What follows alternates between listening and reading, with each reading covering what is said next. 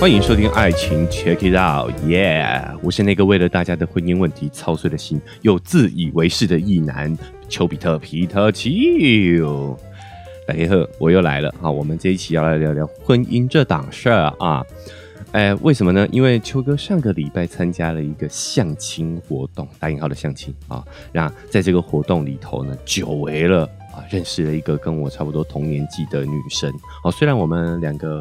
不，没有没有这个擦出火花，呃，但是呢，这个活动也让秋哥哎醒思了一下自己在每一个年龄段对于两男女关系应该怎么进行，应该要走到什么程度啊，有了。比较重新的思考啦，尤其是对结婚的这个感觉，真的是在每一个年龄段的时候都会有不同的感想哦。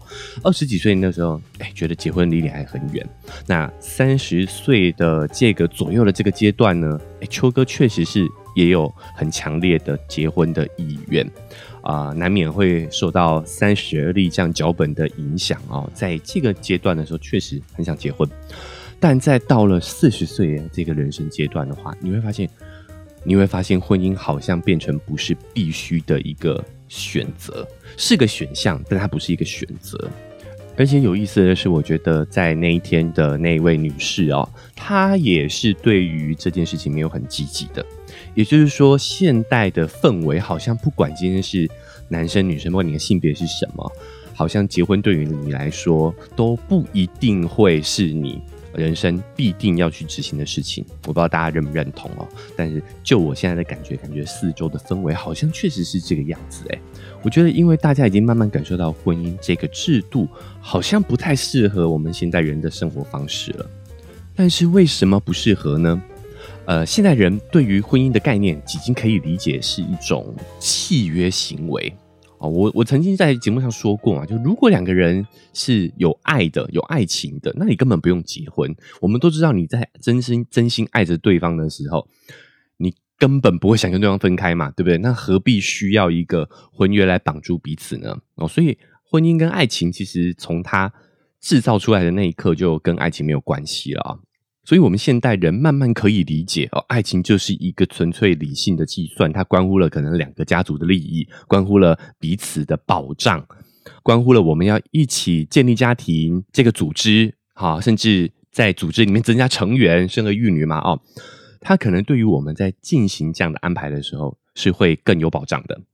所以，我觉得现代人更把婚姻哈，慢慢可以理解是一种合作契约、合约嘛，哦。就是我们两个有这个默契，要一起把家庭这个组织、这间公司建立起来。所以我前段时间听到一个说法，我觉得非常有道理，也有点打开我的脑洞的这个感觉了哦。他说，如果我们把婚姻看成是一个企业的话，那么这间企业终究会难以持续。为什么呢？一间企业最怕的就是两个创始人各占五十 percent 的股份。也就是说，两个人对于这间企业的决定权是一致的。那么，一个企业的经营最怕的其实就是这种双头马车的情况了。如果两个人的意见是有一致性的情况下，哦，那还好，这个企业还会顺风顺水。哦，不一定会更好啦，但是至少是会顺利的。但是，只要两个人在某件事情上意见产生分歧的时候，这就成为了这个组织、这个公司、这个家庭分裂的开始。哎，这个是确实在商业上会有常见的问题哦，就是一间公司的创办人一定要有一个人股权是在股权分配上，其实这是有技巧的啦，就是至少要百分之五十一啦哦，就是一定要有人说了算，一定要有一个人是可以做最终决定的，然后另外一个人要有默契的知道说啊，好，我只能提供意见啊，最终这间公司呢决策还是是另外一位的，一定要有这样的一个默契，这间公司才可以正常的运转下去。那家庭也是。这就是为什么我们所理解的这个婚姻制度，它在现代是不 work，是能不能够顺利运转的一个原因。它在传统的父权社会里头，它是 work 的，因为在家庭这个组织里头，我们默认是男性，也就是父嘛，所以叫父权啊。父的这个角色有最终决定权，他拥有了绝大部分的股份啊，还拥有绝大部分的话语权，很多事情都是他说了算。在旧社会里头，妻子是不被允许有意见的啊。在这件事情上呢，当然，我不是说这个制度是好的哦，大家要理解我的意思啊。就是我说我的意思是说，在旧的这个父权、传统父权的这个社会的架构底下，婚姻制度能 work 的一个原因，就是因为家里有一方说了算。哎，但是不好意思，现在我们讲究的是平权。好，那以前男方有这么大的话语权，也是因为男方是设定是要赚钱的，有经济地位嘛，哦，所以他说话也大声，也是可以理解，不是正确哦，是可以理解的。但是现在也不一样啦，现在女生也有经济的能力呀，女生也可以外出赚钱，有时候甚至不会比男生差，甚至比男生多啊。因此，在这种情况下，男女的结合，结婚成为一个家庭之后呢，他们大概率是。五十五十的两个人在家庭这个组织上都是有足够的话语权的，对吧？啊，所以如果我们一旦遇到事情上面的分歧，就很容易产生纷争，而且僵持在那里。因为每个人大家的话语权都一样，每个人的股份都是五十 percent 嘛，对不对？如果真的产生了意见不同的时候，怎么办呢？那这个制度呢，会让强势的人得利。会让善良的人永远都是退让的那一方，所以这个落后的制度在鼓励我们在婚姻关系当中要强势、要霸道啊！但是大部分的人受的教育不是这个样子的，我们都被教导要与人为善，要有礼貌哦，要懂得退让，忍一时风平浪静，退一步海阔天空，对不对？哎，在婚姻中的话，如果你还保持着这种思维的话，那你就会过得非常的痛苦。哦，所以现在婚姻制度就是鼓励霸道的人，因为我们的股份是差不多的嘛，fifty fifty 嘛，所以谁坚持，谁霸道，谁任性，谁就容易在这样的一个制度当中得到利益。但这真的是我们想看到的吗？啊，这个是我觉得蛮值得大家醒思的一个思考角度啦。啊。再第二个，我觉得这个说法也不完全悲观，变的是说，如果你还是保持着婚姻的价值观的话，你还是想结婚的话。变的是说，你在挑选对象的时候，你一定要找价值观跟你类似的，至少大方向是一致的。比如说，有些人求安稳，哦，他觉得人生就是要呃找一个稳定的地方、稳定的工作，找一个买一个房子，然后就在那边过一辈子。但有些人不一样哦，有些人他是喜欢那种呃自由自在的生活的。他觉得现代人的话，哎，随时随地都有可能换一个城市生活嘛，哦，所以他不想买房。那这个时候在买房子这件事情上呢，就会有很大的分歧。其他的小事的话，我觉得倒还好，都可以。比如说兴趣爱好啊，这个我们只要互不干涉就可以了嘛。但是像这种大事上，如果你们方向不一致的话，那就会很多的争吵、很多的争执跟拉扯。因为大家都知道现在这个房子很贵嘛，哦，所以如果你要缺掉买房子的话，你真的是把接下来人生的四十年、五十年都丢到了这间房子上头。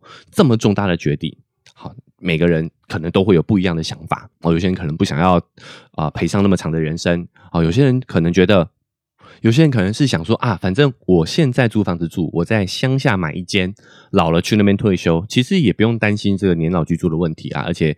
负担小很多，哎，但有些人就觉得我要买房子，location，location，location，地点最重要了哦，所以一定要买在这个热闹的闹区。所以你看，光一件事情就可以有这么多不同的想法哦。所以我也不是说，哎，因为这个关系，这个婚姻制度落伍了，你就不要结婚，而是说，其实，在我们进入婚姻之前，是不是就可以先去看我们的这个三观、我们的价值观、世界观，哦。买房观有没有一致？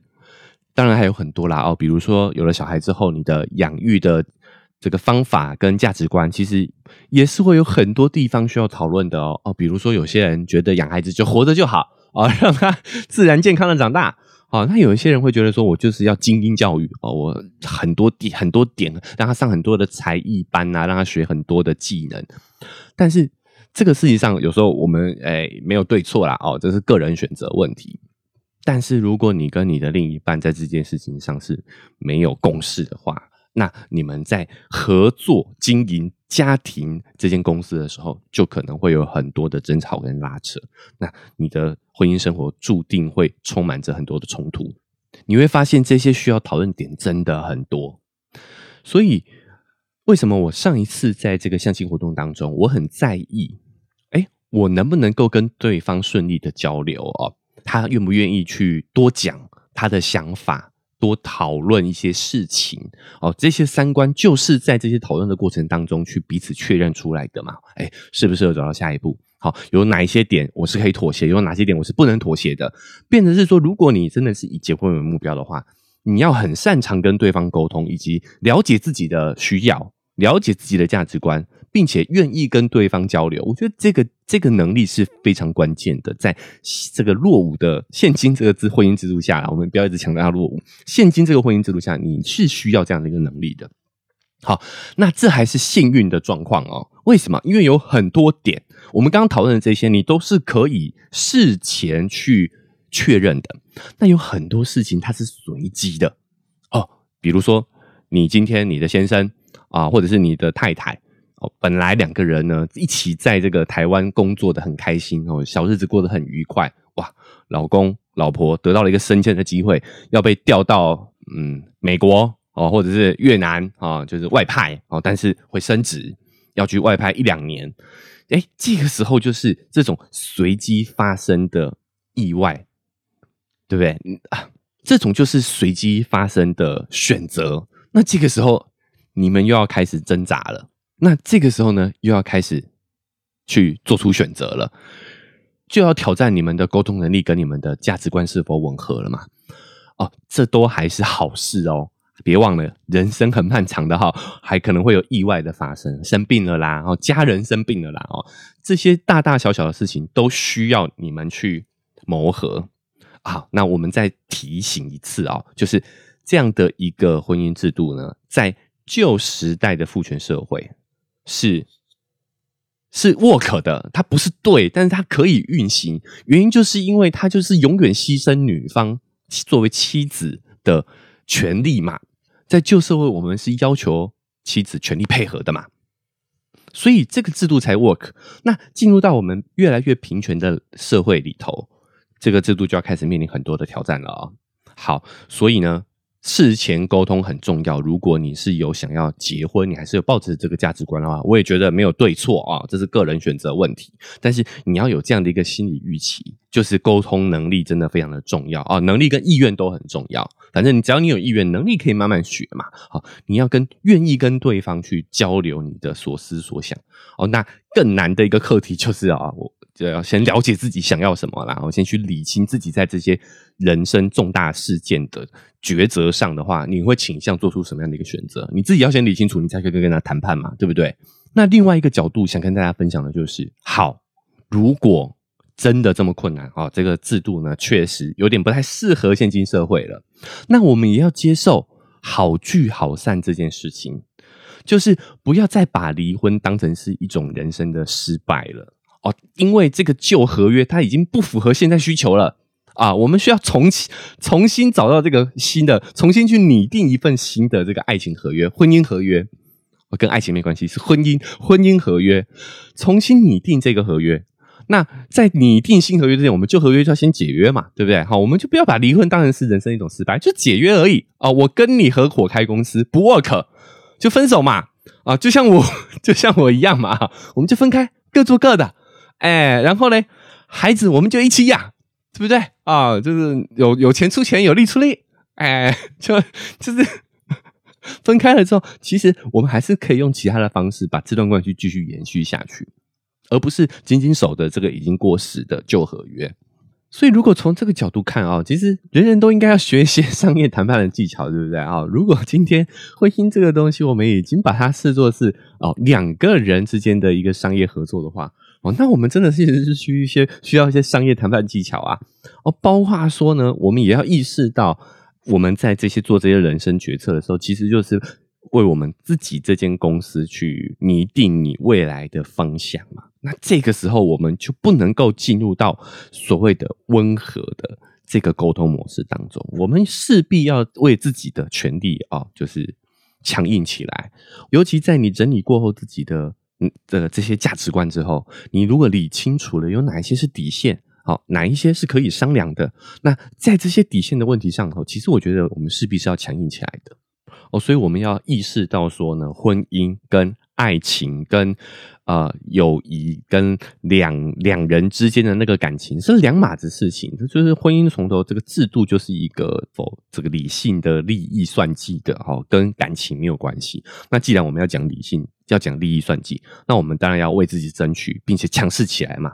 好，真正。这个进入到感情当中的，好，比如说跟家人、跟朋友啊，哎，这个时候我们才真的该把我们的善意拿出来嘛，哦，不要把我们的善意用错地方了。那另外就是呢，你要商业谈判，你就要有本钱嘛，哦，你要在这段关系当中是有一些不可取代性的，比如说呢，啊，假设你是家里面单独的那个经济支柱的话，那你势必强势起来就会比较有有底气嘛。对不对？又或者是说呢？哎，你真的是在啊两个人之间的哪些事情上头，是真的可以做到无可取代的？但我觉得，其实，在家庭里面这样的事情真的不多哦。所以我也要提醒说呢，其实不管是男生女生啊，就是一定都要确认自己是有经济能力的。我觉得这个相对重要哦，就是这会让你在商业谈判之中比较有这个底气，比较能够立于不败之地。可以强势的起来啦，强势的起来啦。